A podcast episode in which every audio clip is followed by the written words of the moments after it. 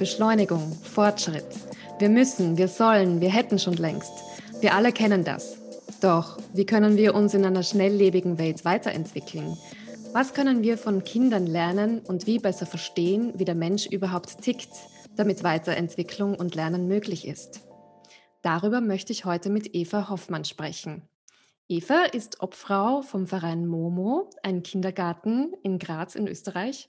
Und sie ist Montessori-Pädagogin, Pikler-Pädagogin, Spielraumleiterin und Lebens- und Sozialberaterin. Da berät sie auch Familien und ist für die Supervision der Pädagoginnen und der Teams im Kindergarten zuständig. Herzlich willkommen, Eva. Ich freue mich sehr, dass du da bist. Ja, hallo, ich freue mich auch und bin gespannt. Es ist ja so, dass ähm, der Kindergarten Momo äh, als Pionierstation vertreten ist auf der Unkonferenz Freiräume am 27. und 28. Juni in Graz. Die Unkonferenz Freiräume bringt ja Pioniere und Pionierinnen der neuen Arbeits- und Bildungswelt zusammen. Und der Schwerpunkt der heutigen Freiräume lautet Entwicklung versus Tempo. Und darüber wollen wir ja heute auch sprechen. Und jetzt äh, interessiert mich und ich glaube auch die Zuhörer und Zuhörerinnen, was denn Momo genau macht, liebe Eva. Weil ich glaube, ihr habt ja auch einen ganz besonderen Ansatz, und zwar pädagogisch gesehen, aber auch was die elterliche Beteiligung betrifft.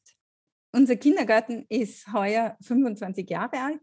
Ich habe den Kindergarten vor 25 Jahren ins Leben gerufen, mit der Idee, einen sehr dialogischen Kindergarten aufzubauen, wo dieser Übergang von dieser kleinen Familienbetreuung der nächste Schritt, wo die Kinder fremdbetreut werden, wo das ein fließenderer Übergang ist, wo die, das quasi eine erweiterte Familie ist zu Beginn. Und unser Ansatz ist, dass das Bild vom Kind eins ist, wo die Kinder schon alles mitbringen, was, was sie ausmacht an Persönlichkeit. Und wo wir die Aufgabe haben und die Möglichkeit haben, einen Rahmen zu schaffen, eine vorbereitete Umgebung zu schaffen, wo die bestmögliche Entfaltung gelingen kann von ihnen. Das heißt, es passiert ganz viel auf Beobachtung, wofür interessiert sich das Kind gerade, was beschäftigt das Kind gerade und in der Form einfach zu schauen, dass die Möglichkeiten gegeben sind für den nächsten Entwicklungsschritt. Das Spiel mhm. an sich der Kinder ist für uns sehr heilig weil im Spiel integriert das Kind seine Erfahrungen und macht sich die Welt zu eigen. Das heißt, das Spiel ist auch die Möglichkeit, wo das Kind einfach vertieft sein kann, wo das Kind konzentriert ist. Das ist auch so diese Vorstufe des, wie gut können Kinder sich dann in der Schule konzentrieren oder bei der Arbeit konzentrieren. Es ist einfach das, wie ungestört können sie versinken in ihrer Tätigkeit und wie reagiert die Umgebung drauf und stellt sie das zur Verfügung. Ein weiterer Aspekt, der uns wichtig ist, ist so diese Bedürfnisorientiertheit. Das heißt, äh, wir in der Gemeinschaft des Kindergartens äh, orientieren wir uns ganz viel an den Bedürfnissen der einzelnen Personen, der Kinder, von uns.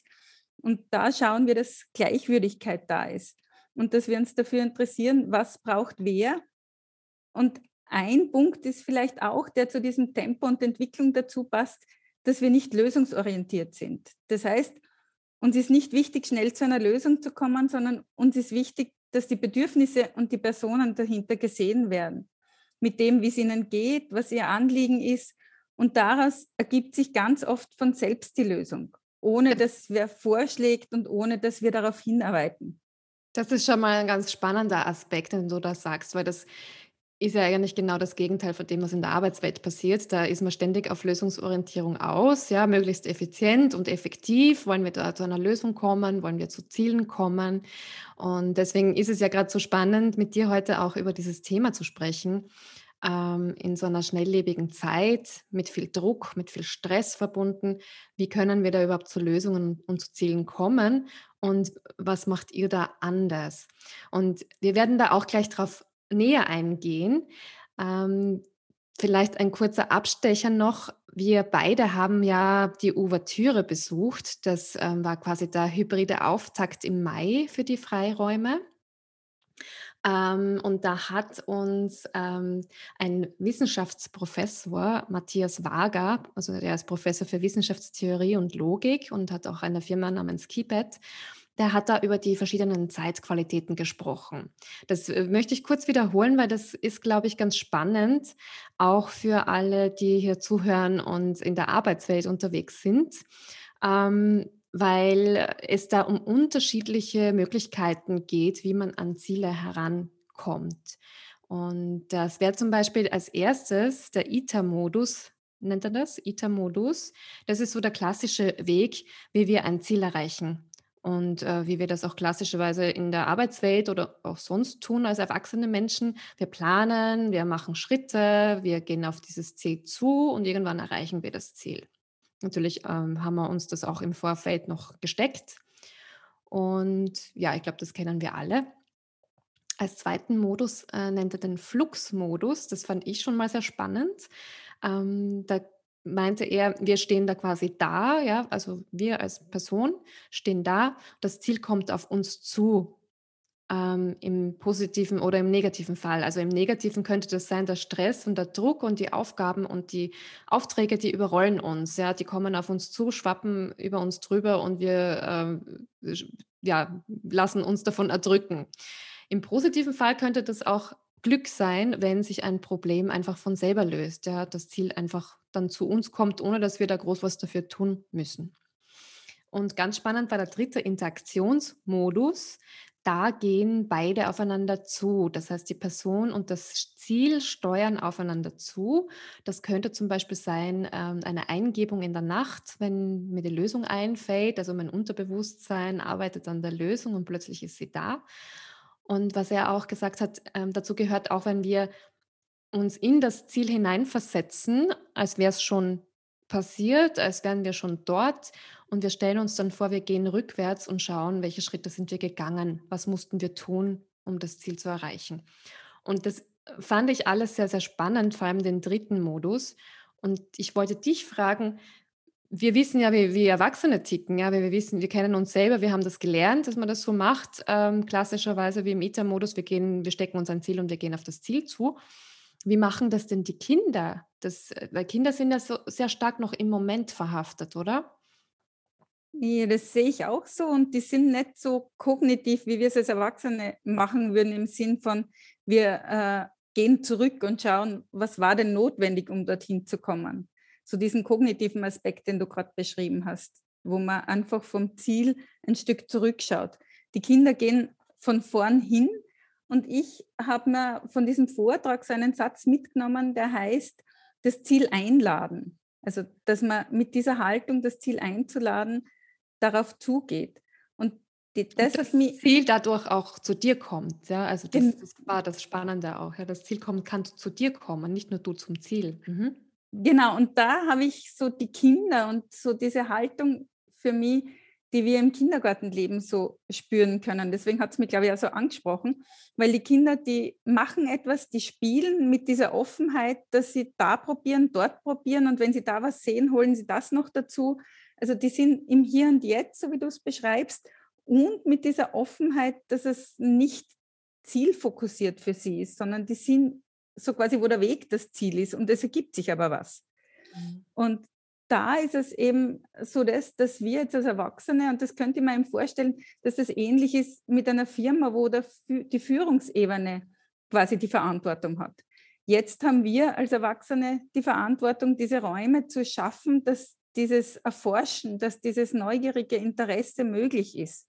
Das heißt, dass die Kinder ich sage jetzt einmal, frei von Konkurrenz, frei von Druck und Bewertung einfach tun können. Dazu gehört eine gewisse Fehlerfreundlichkeit und natürlich auch eine eigene Frustrationstoleranz. Das heißt, dass ich mit Frustration mich ausgesöhnt habe und dass ich meine Fehler als äh, Lernchance klingt, klingt jetzt so abgedroschen, aber dass ich meine Fehler als Aha-Erlebnis abspeichern kann. Und dass ich dann mal denke, ah, so geht es nicht. Und dann quasi, dann probiere es anders. Und die Kinder haben von vornherein, wenn sie nicht ganz viel Bewertung haben, und dazu gehört auch Lob, wenn sie nicht ganz viel nach außen orientiert sind durch diese Bewertung, dann können sie für sich selber einfach sehr viel probieren und sehr viel Neues angehen und nach einer Frustration weiter tun, weil sie einfach bei sich sind und nicht in diesem Abhängigen vom Außen sind. Das heißt, da ist, ist eigentlich dann, entschuldige, wenn ich dich unterbreche, das ist eigentlich die intrinsische Motivation, oder? Die dann erst rauskommt so richtig. Ja, genau. Und diese intrinsische Motivation braucht eben diesen Rahmen und diese vorbereitete Umgebung, wo man sich sicher fühlt, wo man sich äh, sicher sein kann, dass man okay ist, wie man ist, dass man sich wertvoll fühlen kann für die, die um einen herum sind, die für einen wichtig sind, von denen man geliebt wird und die man liebt. Also wenn diese, diese emotionale Basis da ist und natürlich eine anregende Umgebung, dann äh, entwickeln sich Kinder so faszinierend und da kann man zuschauen und sich allein am Zuschauen riesig erfreuen, wenn sie zu neuen Erkenntnissen kommen. Ich kann mir auch vorstellen, das ist ja durch dieses Ausprobieren und den Raum halten, ja, also dass, dass die Kinder ausprobieren und experimentieren dürfen, dass dadurch ja Dinge entstehen, man, man, merkt das ja auch, wenn Kinder was Kreatives tun, die ähm, gar kein Ziel waren. Also dass einfach Dinge erreicht werden oder, oder kreativ erschaffen werden, die gar nicht intendiert waren, oder? Also das auf jeden Fall. ist ja und auch so ein Ergebnis quasi, dass mehr entsteht. Hm? Da kommen auch manchmal andere Ergebnisse, als ich mir als Erwachsener, wenn ich zuschaue und beobachte, als ich mir denke. Also das mhm. ist auch oft so ein, ein wo ich über mich selber schmunzeln kann, weil ich zuschaue und dann schon merke, meine Bilder gehen schon weiter und ich habe schon aus meiner Erfahrung äh, die Vorstellung, wie das endet. Und dann endet es ganz anders, weil irgendwo abgezweigt wird und was anderes daherkommt. Ja, ich kann mir vorstellen, dass man da viel mitnehmen kann, auch wenn man Teams führt zum Beispiel oder wenn man Teil eines Teams ist, ja, und wenn es um kreative, innovative Prozesse geht, wenn man was Neues erschaffen soll. Und das funktioniert ja auch ganz schlecht unter Druck, wenn mir jetzt der Projektleiter oder Leiterin sagt, ja, du musst das jetzt so und so machen und äh, bis da und da soll es fertig sein und es soll jetzt was ganz was Innovatives sein. und da kommen wir ja sofort auch wieder dorthin, wo es bei Kindern auch darum geht, wenn ich Erwartung habe an die Kinder, dass sie das so oder so machen oder dass sie sich jetzt äh, zum Spielen aufhören und die Schuhe anziehen, wenn wir fortgehen oder dass sie zum Essen kommen, dann habe ich eine Erwartung und wenn ich da Druck ansetze, dann fühlen sich die Kinder sofort nicht mehr wertvoll für mich und nicht in Ordnung, so wie sie sind. Und da gehen sie sofort in Widerstand. Und dieser Widerstand ist ja im Grunde ein Selbstschutz, weil sie einfach gern wertvoll sein wollen und sich auch nicht gesehen fühlen mit dem, was sie gerade wollen. Wenn ich jetzt davon ausgehe, dass ein Kind gerade mitten im Spiel ist, ich bereite es vor und sage, du in zehn Minuten essen und dann in zehn Minuten komme ich wieder, und sagt, du, das Essen ist jetzt fertig und das Kind will noch nicht aufhören und ich mache Druck und sage mal, das Essen wird kalt, sonst und jetzt komm und ich diskutiere da hin und her. Das kennen das alle kind, Eltern. und das Kind fühlt sich aber gar nicht gesehen, indem äh, dass seine Feuerwehr da gerade löscht und noch äh, fertig löschen muss und in die Garage fahren mag. Mhm. Und wenn ich mich aber äh, mir die Zeit nehme, und das sind meistens 20 Sekunden oder so, mich dorthin zu setzen und einmal zu sagen, ah, ich sehe, deine Feuerwehr löscht gerade, da brennt es da. Und das Kind erzählt mir über den Brand und dann äh, kann ich sagen, ah, und wird der Brand schon kleiner oder kann ich dir helfen beim Löschen, weil das Essen ist gerade heiß und ich würde so gern zum Essen gehen, weil ich so gern heißes Essen habe. Dann können wir gemeinsam schauen, wie können wir das, dieses, ich sage jetzt einmal, diese eine Situation zu Ende zu bringen und dann gemeinsam zum Essen zu gehen. Weil mein Bedürfnis, und da sind wir bei Gleichwürdigkeit, mein Bedürfnis, dass ich gleichstelle wie das vom Kind. Das heißt jetzt nicht mhm. Gleichwertigkeit, also das Kind hat nicht die gleiche Entscheidungsmacht wie ich, aber die gleiche Würde. Und die Würde äußert sich im Gesehenwerden und darin, du bist mir wichtig mit dem, was du gerade tust. Und ich habe die Verantwortung, das heißt, unser Ziel ist, das Mittagessen heiß zu essen, weil ich weiß, das ist gesünder für uns alle. Ich habe mich bemüht und ich selber ist einfach total gern heiß. Hm. Das heißt, es, die, hm. ja. Das ist ein sehr, sehr wichtiger Punkt, finde ich, weil, weil du das jetzt gerade ansprichst. Ich glaube, wie gesagt, ich bin Tante von zwei tollen Neffen und kriege das auch immer wieder mit und habe den Fehler natürlich auch schon gemacht, dass ich gesagt, dass ich Druck gemacht habe und gesagt habe, nein, nein, nein, wir müssen jetzt das und wir müssen das. Und da kam sofort der Widerstand. Und ähm, dann versucht man als Erwachsener aber oft noch mehr Druck zu machen. Dann gibt es natürlich noch mehr Widerstand und irgendwann fängt das Kind zu weinen oder zu schreien an. Ähm, ich glaube, das kennen wirklich, kennt jeder, der Kinder hat oder mit Kindern zu tun hat. Und du hast jetzt gerade was Wichtiges gesagt, nämlich das Kind sieht ja in dem Moment die Feuerwehr, die noch löschen soll. Und das ist ja wichtig, dass die Feuerwehr das Feuer löscht. Das heißt, das Kind hatte einen guten Grund, ähm, um das noch weitermachen zu wollen. Das ist ja kein Widerstand quasi per se, weil man, weil man schlimm ist, ja, sondern das ist ja, hat einen guten Grund für das Kind in dem Moment. Es hat ganz oft was mit dieser Würde zu tun. Also mit dem, wie kann ich das Spiel des Kindes äh, quasi gleich wertvoll betrachten wie das, was ich gerade mache. Ohne dass ich jetzt sage, das Kind gibt den Ton an und das Kind bestimmt, was in der Familie passiert. Hm. Da geht es nicht darum, dass ich jetzt unendlich dem nachgebe und unendlich viel Bereitschaft habe. Und was noch dazu kommt, ist vielleicht auch, was manchen nicht so bewusst ist. Wenn das Kind jetzt sofort kommen wird, dann hat das was von Gehorsam, weil das Kind lässt seins fallen zugunsten meiner Erwartung. Und das ist was, was wir letztendlich alle nicht wollen, wenn unsere Kinder groß werden. Die wollen, da wollen wir, dass sie sich, dass sie selbstbewusst sind, dass sie einen Selbstwert haben, dass sie sich selbst auch den Wert geben in dem, was sie tun und nicht jemandem anderen sich ständig unterordnen. Das heißt, wenn sie groß sind, hätten wir es gern und wenn sie klein sind, findet man es manchmal ein bisschen unpraktisch und unbequem. Das heißt, da auch dieses Bewusstsein zu haben, dass Kooperation manchmal auch ein Nein bedeutet und ein Ah. Das heißt, ich bin zu schnell als Erwachsene und das ist ganz oft das, der Punkt, dass wir mit unseren Erwartungen, weil wir denken ja schon die letzte halbe Stunde drüber nach, wie das mit dem Essen ist oder wie das mit dem Zahnarzt ist, zu dem wir pünktlich gehen sollen. Das heißt, wir haben da ja schon einen Vorsprung in der Gedankenwelt. Und wir sind auch in der Zukunft dann schon und das Kind ist aber im Moment. Hm. Genau. Und insofern braucht es einfach diese zwei Minuten, wo ich mich dazu setze und einmal schaue, was macht denn das Kind und das einmal beschreibe und mir wirklich das so quasi einmal tief durchatme und mich auf die Welt des Kindes einlasse, weil ich will ja, dass das Kind sich dann auf meine einlässt. Hm. Und das hat so was von Gleichwürdigkeit.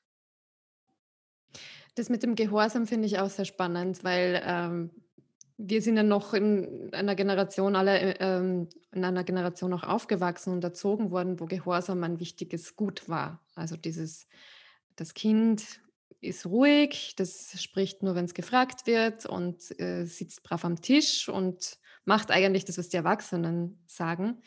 Mittlerweile hat sich das ja ein bisschen gewandelt.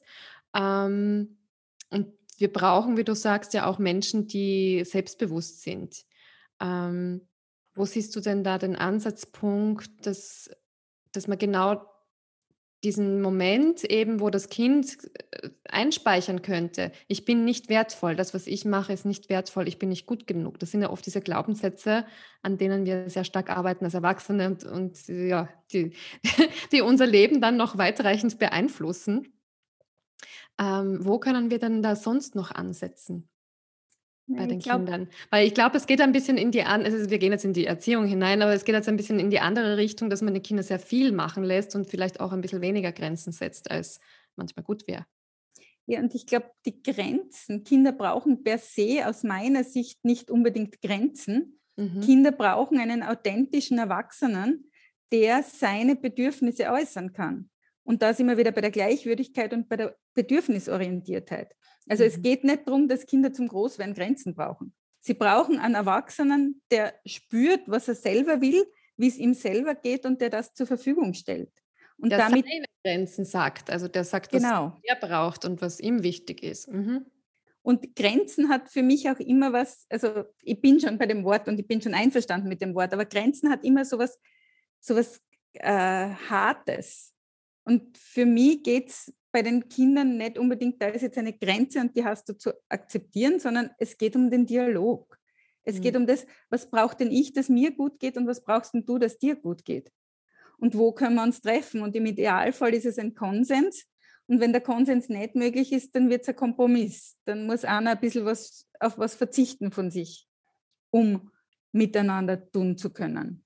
Ist das auch ein Punkt, wo man Selbstreflexion lernt? Weil wenn du sagst, äh, wenn es ein Dialog ist, was brauche ich und was brauchst du, dann denkt das Kind ja auch darüber nach, was es braucht. Und ich, ich merke halt oft, Erwachsene wissen gar nicht, was sie wollen oder was sie brauchen. weil sie überhaupt keinen Kontakt mehr zu sich selber haben, weil der ihnen aberzogen wurde. Wahrscheinlich auch durch diese Grenzen, die du da jetzt angesprochen hast.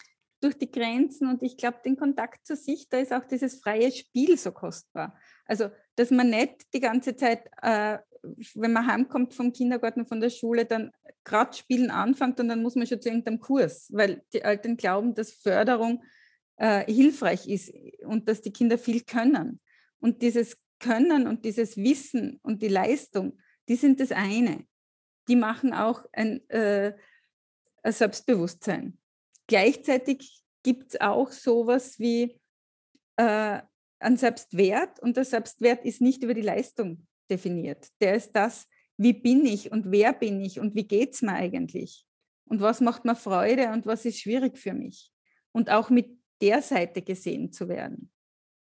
Das ist, glaube ich, auch ein ganz wichtiger Punkt, weil ich wage jetzt mal zu behaupten, dass wir in der Arbeitswelt den Selbstwert sehr, sehr stark über die Leistung definieren und dass es sehr viele Menschen gibt, die motiviert sind, aus, äh, etwas aus sich zu machen und ehrgeizig sind, weil sie ihren Selbstwert über die Leistung definieren. Und da kommen wir sofort natürlich ins Burnout. Weil wenn ich mich über die Leistung und über äh, von außen definiere, und darüber genährt wird und meine Anerkennung da ist, weil ich als Kind viel gelobt worden bin und im Außen meine das suche, wie wertvoll ich bin, dann wird das irgendwann kippen.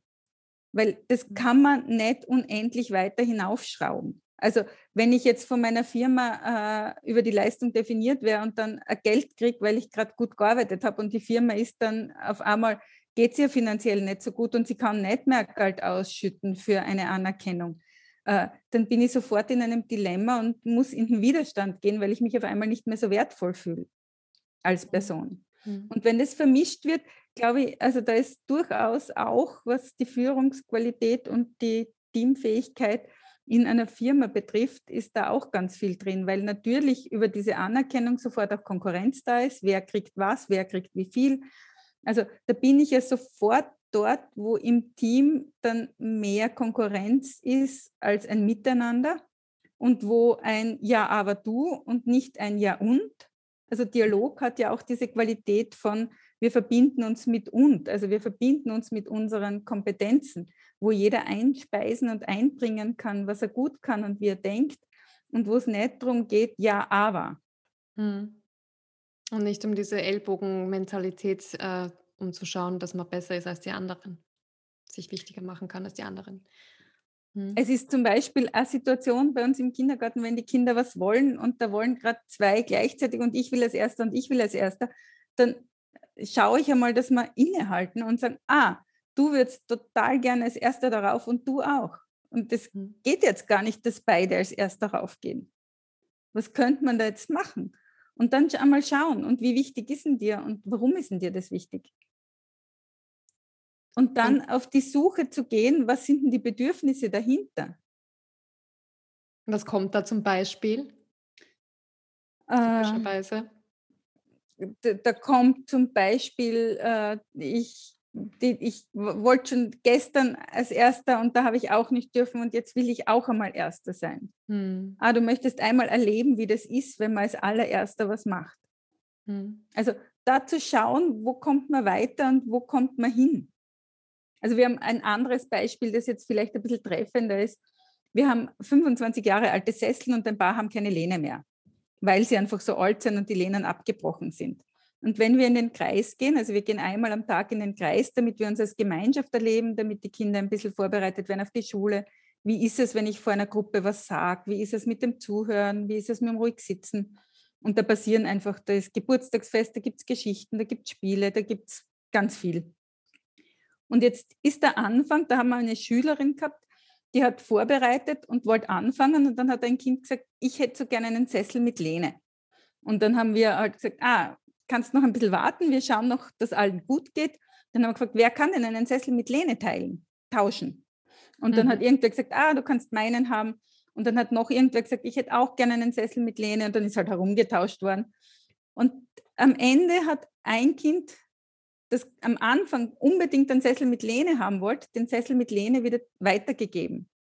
Wow. Und unsere äh, Schülerin war dann völlig aus dem Häusl und hat das Gefühl gehabt, erstens dauert es jetzt lang. Und das Zweite ist, sie fühlt sich gefrotzelt, weil der wollte zuerst einen Sessel mit Lehne und dann hat er wieder hergeben. Der wollte ihn ja gar nicht wirklich. Und daran erkennt man auch, dass Kinder, die gesehen werden und die das möglich gemacht wird, dass sie das haben können, die werden dann auch wieder großzügig und können ihn weitergeben. Mhm. Oh, das fand ich jetzt ganz toll von dem, von dem Kind, weil äh, das hat sich dann, hat gemerkt, so wichtig ist es mir ja doch nicht, wie ich dachte. Und, äh, und vielleicht es ist es beim anderen wichtiger als mir. Hm? Und es hat gemerkt, ich bin so wichtig, dass ich einen haben kann. Hm. Und das hat schon gereicht. Das hat schon gereicht. Ich glaube, das ist auch sehr oft bei Erwachsenen so. diese Möglichkeit zu haben, reicht ganz oft. Hm. Also wenn ich weiß, ich wäre gesehen mit meinem Bedürfnis und ich habe die Möglichkeit, das ist ganz oft schon heilsam.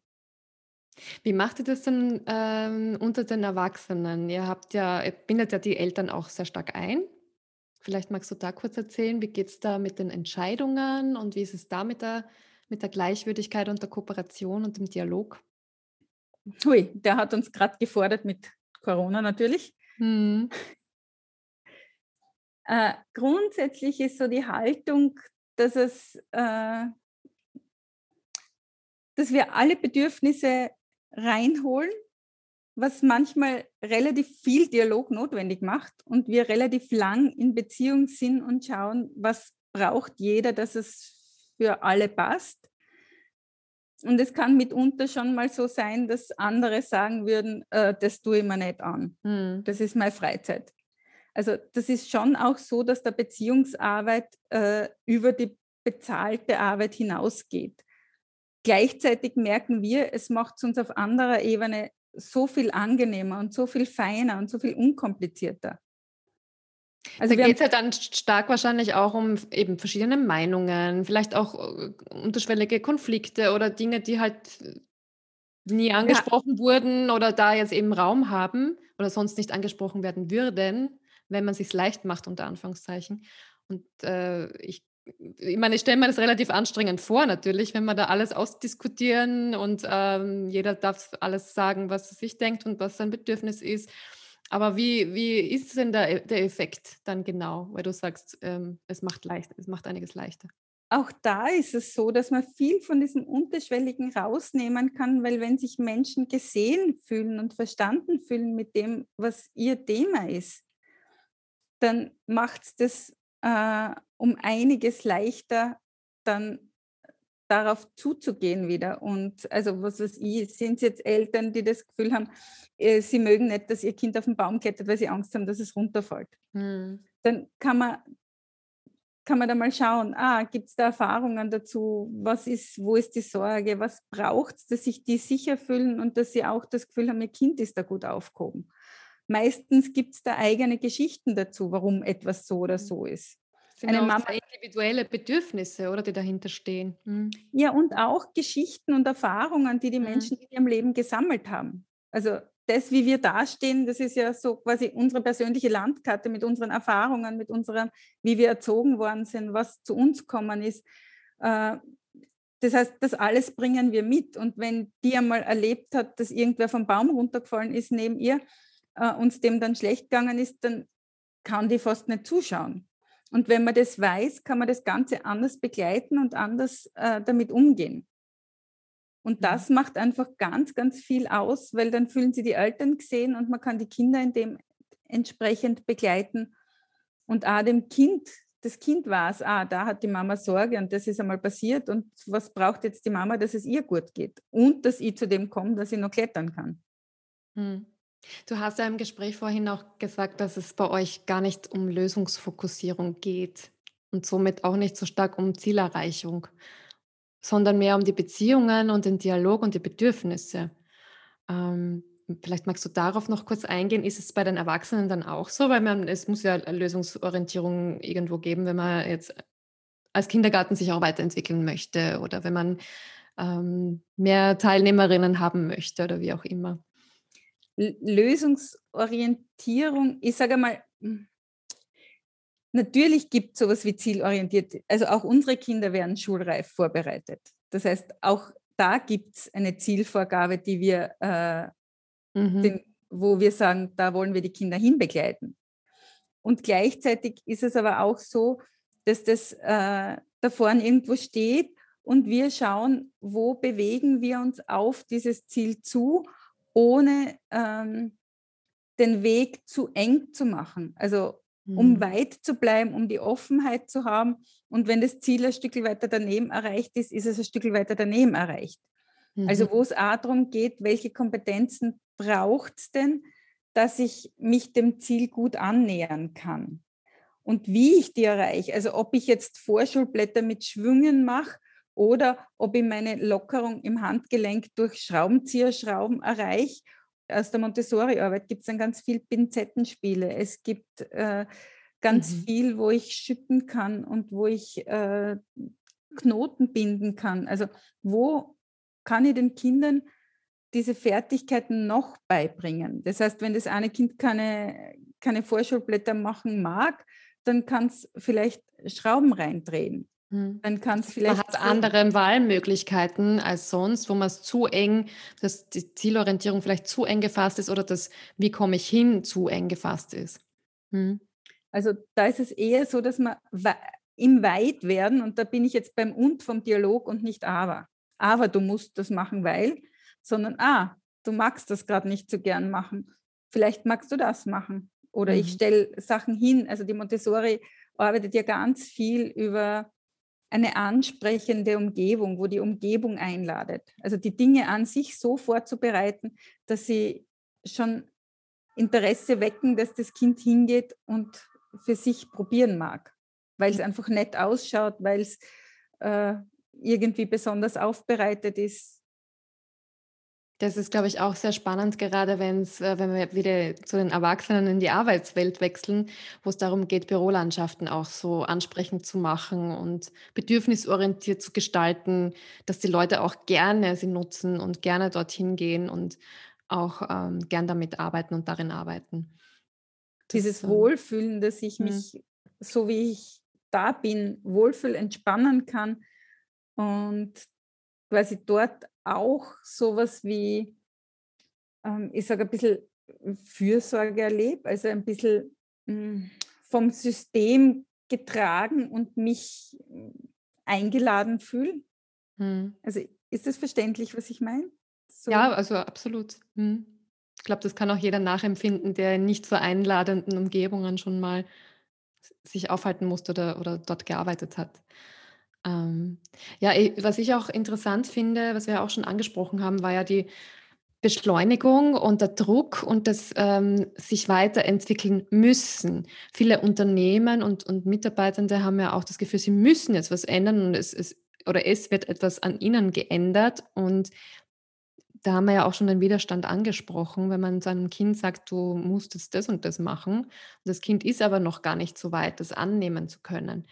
Ähm, wie siehst du denn da den Punkt mit der Weiterentwicklung, dieses einerseits freiwillige Weiterentwicklung und, auf Dialoghöhe, auf Augenhöhe mit dem Menschen sich auseinanderzusetzen, bis er selber so weit ist. Aber was ist, wenn die äußeren Bedingungen so sind, dass man einfach schneller sein muss in der Weiterentwicklung?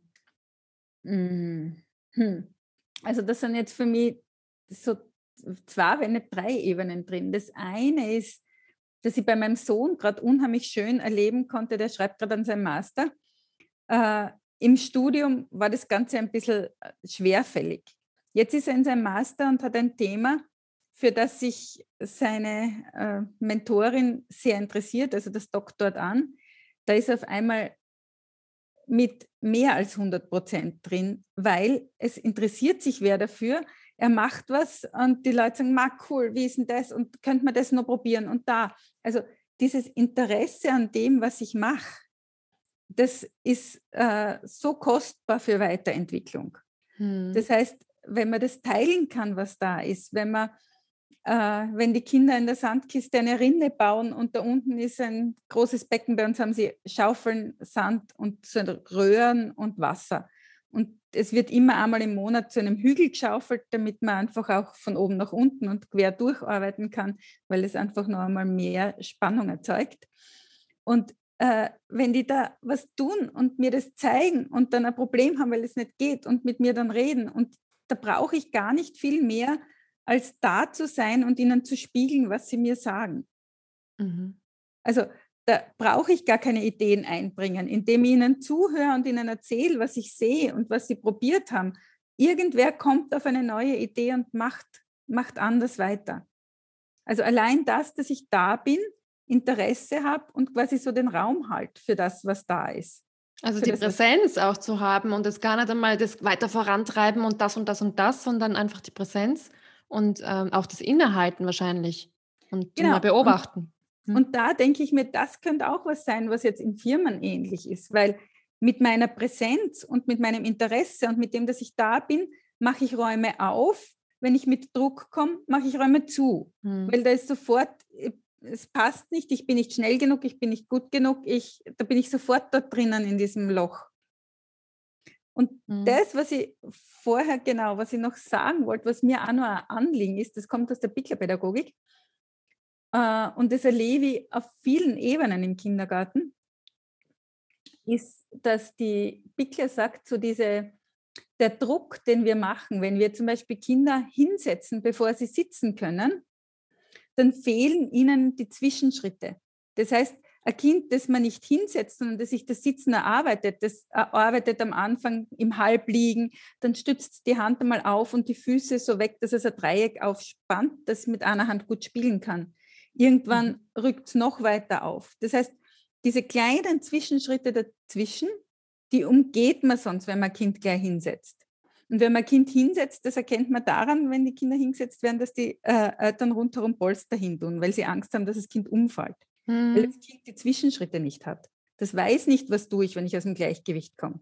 Ein Kind, das langsam sich das Sitzen erarbeitet und alle Zwischenschritte hat, das ist, wenn es aus dem Gleichgewicht kommt, weiß es sofort, wo es hingreift. Das heißt, da hm, kommt dieser, Punkt, ja. dieser Druck nach, äh, wo man Entwicklung schneller haben will, die vergisst diese Wertschätzung der Zwischenschritte.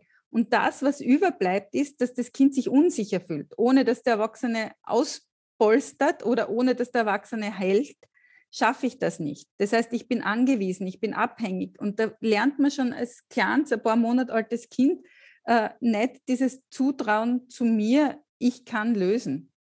Hm. Und ich glaube, dass da diese Zwischenschritte, die passieren, wenn wir was pushen, dann übergehen wir die. Und das ist ganz, ganz ein wichtiger Punkt, glaube ich. Und das ist ja oft, äh, fällt ja auch oft unter die Kategorie, ist ja gut gemeint, ja, man möchte ja helfen oder es ist ja jetzt ja nicht, nicht absichtlich so, sondern man denkt ja, es, es soll so sein. Man hat es auch selber auch so gelernt oder gesehen bei anderen. Jetzt was die Kindererziehung betrifft, aber auch äh, was zum Beispiel Mitarbeiterführung betrifft und Leadership betrifft. Ja, und manchmal hat man ja selber auch an, an den schnellen Schritten so eine Freude. Also manchmal ist es die Unwissenheit und diese Freude, dass das Kind dann sitzt und diese Freude, dass das Kind dann geht. Also wo ich mit meiner Freude, dass das Kind dann Radlfahren lernt und das lernt, äh, Entwicklungsschritte quasi pushen möchte und schneller möchte. Mhm. Weil ich ja auch glaube, dass das Kind dann zu einem Erfolgserlebnis kommt. Und gleichzeitig äh, passiert es, dass einfach diese Kompetenz und diese, ich sage jetzt sowas wie Selbstkompetenz, dass ich selber äh, mir zu helfen weiß und diese kleinen Zwischenschritte, die mich dann, wenn ich aus dem Lot komme, die mir hilfreich sind, dass ich dann für mich quasi nicht rauskippe aus dem Lot und nicht ein, ein Hopperler-Erlebnis habe, sondern dass ich ganz genau weiß, ich greife da hin und dann passt es wieder. Es ist sehr, sehr interessant, weil es geht ja jetzt auch ganz stark in den Firmen darum, dass man sagt, okay, naja, die Mitarbeiter, Mitarbeiterinnen sollen jetzt mehr Selbstverantwortung übernehmen. Das ist ein dieses Schlagwort, ja. Sie sollen selber ihre Entscheidungen treffen in ihren Bereichen, Themenbereichen. Ähm, und das wird ihnen jetzt zugetraut plötzlich, nachdem man das vielleicht die letzten 15, 20 Jahre ihnen nicht zugetraut hat. Ähm, und da wird auch erwartet, dass die Leute dann Selbstverantwortung übernehmen und Juhu schreien und das gut rüberbringen und gut, gut hinbekommen. Und jetzt bin ich wieder dort. Wenn was schief geht, was tue ich dann? Bin ich dann still? Bin ich beschämt? verstecke mich am liebsten? Kann ich in Kommunikation gehen? Kann ich das ansprechen? Weiß ich, was tue ich, wenn was schief geht? Weil ich das einfach von Anfang an gelernt habe, was kommt wann und was, äh, wie kann ich dann damit umgehen. Und das ist natürlich jetzt ein bisschen auf einer kognitiven Ebene im Erwachsenenalter, wenn, mm. ich, wenn ich so in einem Team bin. Aber im Grunde geht es auch darum, was ist denn der nächste Schritt? Verdusche ich Falle ich voll auf die Nasen? Oder kann ich schon reagieren, wenn ich merke, ah, da geht was schief? Kann ich das schon abfangen, weil ich sage, ah, diese Erfahrungen habe ich schon? Und da kann ich sofort einhaken und sagen, ah, Moment mal, können wir kurz stoppen? Ich merke, das läuft darüber, wie setzen ihr das? Was ist denn ja, ich glaube auch, dass es da oft zur Überforderung kommt, wenn man das zu schnell von den Leuten verlangt, ja, also ohne Zwischenstufen. So wie du auch sagst, ja, äh, ich äh, muss ja auch selber da bereit sein und äh, die, die jeweilige Entwicklungsstufe haben.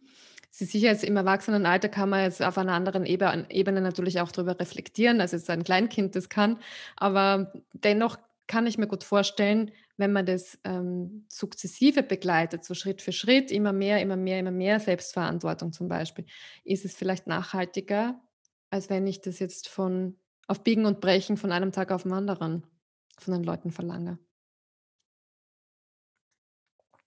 Was ist denn so aus deiner Sicht ähm, das Besondere, wenn die Kinder euch verlassen, wenn man das so sagen kann, also wenn die in die Schule kommen? also das Besondere, das ich sehe, ist, dass sie sich dem Kindergarten verbunden fühlen und der Gemeinschaft. Also, dass sie mhm. sich da sicher fühlen, dass sie sich da wohlfühlen, dass sie gern reinkommen, auch wenn sie schon in die Schule gehen, weil sie einfach äh, es was heimelig Geborgenes für sie hat, wo einfach ich sein darf, wo ich so wie ich bin angenommen bin. Und das, was ich wahrnehme, was die Kinder die meisten, das trifft natürlich auch nicht auf alle zu, aber ich sage jetzt einmal auf 80 Prozent der Kinder, dass sie sehr genau Auskunft geben können darüber, was sie brauchen und wie es gerade ist. Und auch, ich sage jetzt einmal bis zu einem gewissen Grad, hm, eine Wertschätzung der Erwachsenen gegenüber haben und Vertrauen haben und sagen können, was sie stört, was sie gern hätten, wie das passiert ist, was da gerade war. Also wir erleben sie mit wenig Sorge vor, und ich sage jetzt das klassische, klassische Wort von Schimpfen, wenig Sorge mhm. vor Bestrafung. Wir arbeiten ohne Lob und Strafe, mhm. äh, sondern auf der Beziehungsebene, wo es darum geht, gesehen zu werden und Anerkennung sehr wohl zu geben, also sich schon gemeinsam zu freuen. Und da merke ich, dass sie da gewisse Offenheit haben und ein, äh, soll ich sagen, sowas, eine Ungeniertheit darauf zuzugehen. Mhm.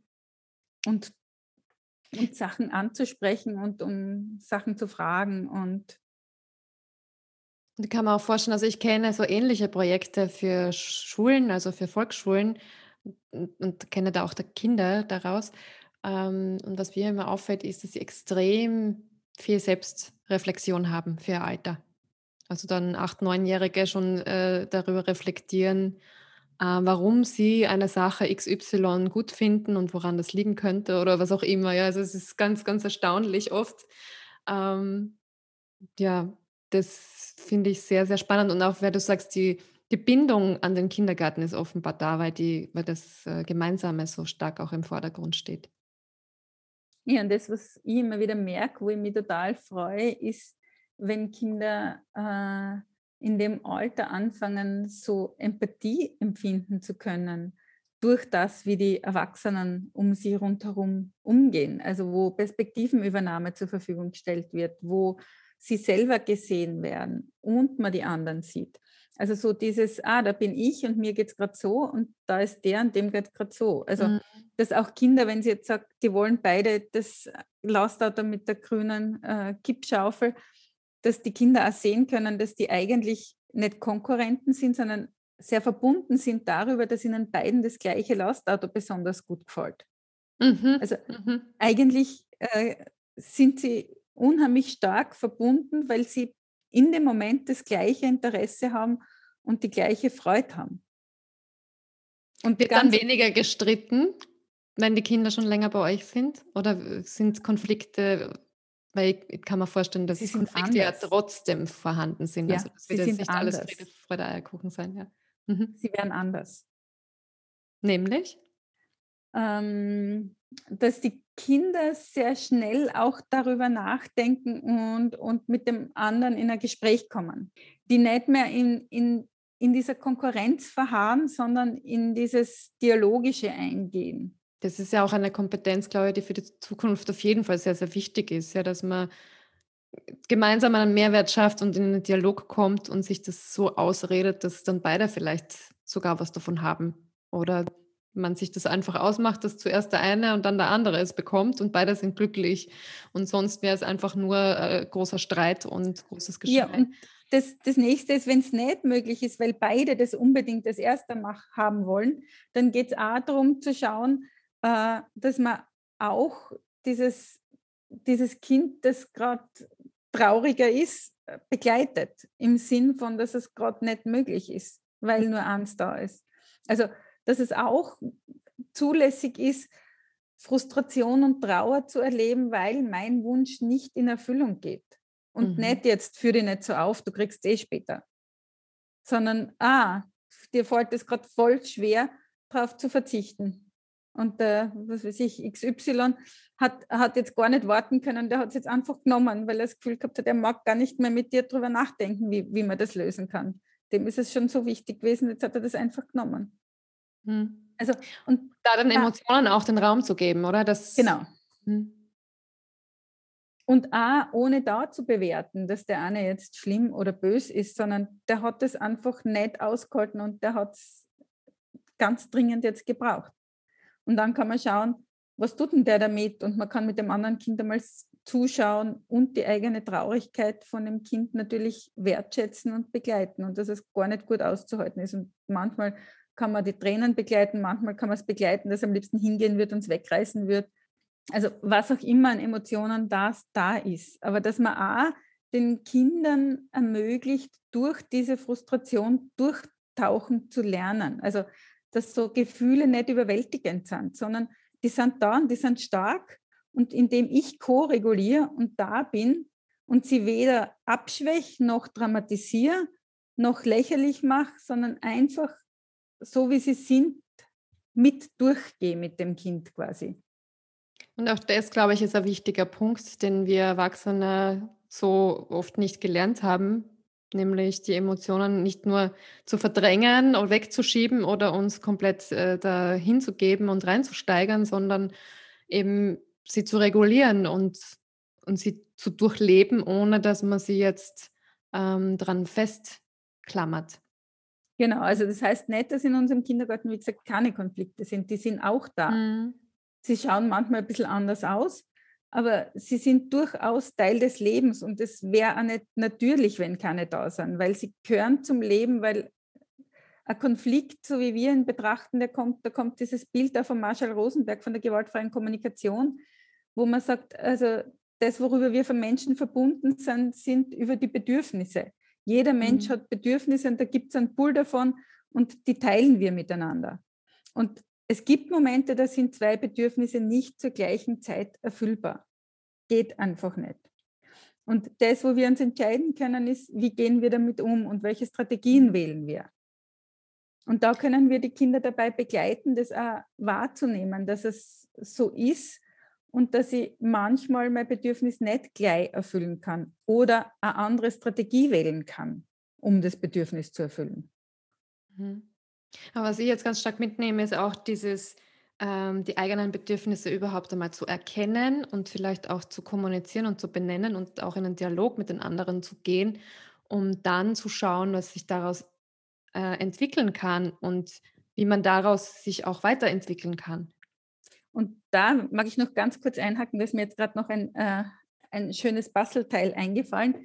So äh, bei den Kindern würde ich sagen, ganz oft, was Erwachsene äh, zu wenig machen für mich, ist die Intention hinter den Handlungen zu erforschen.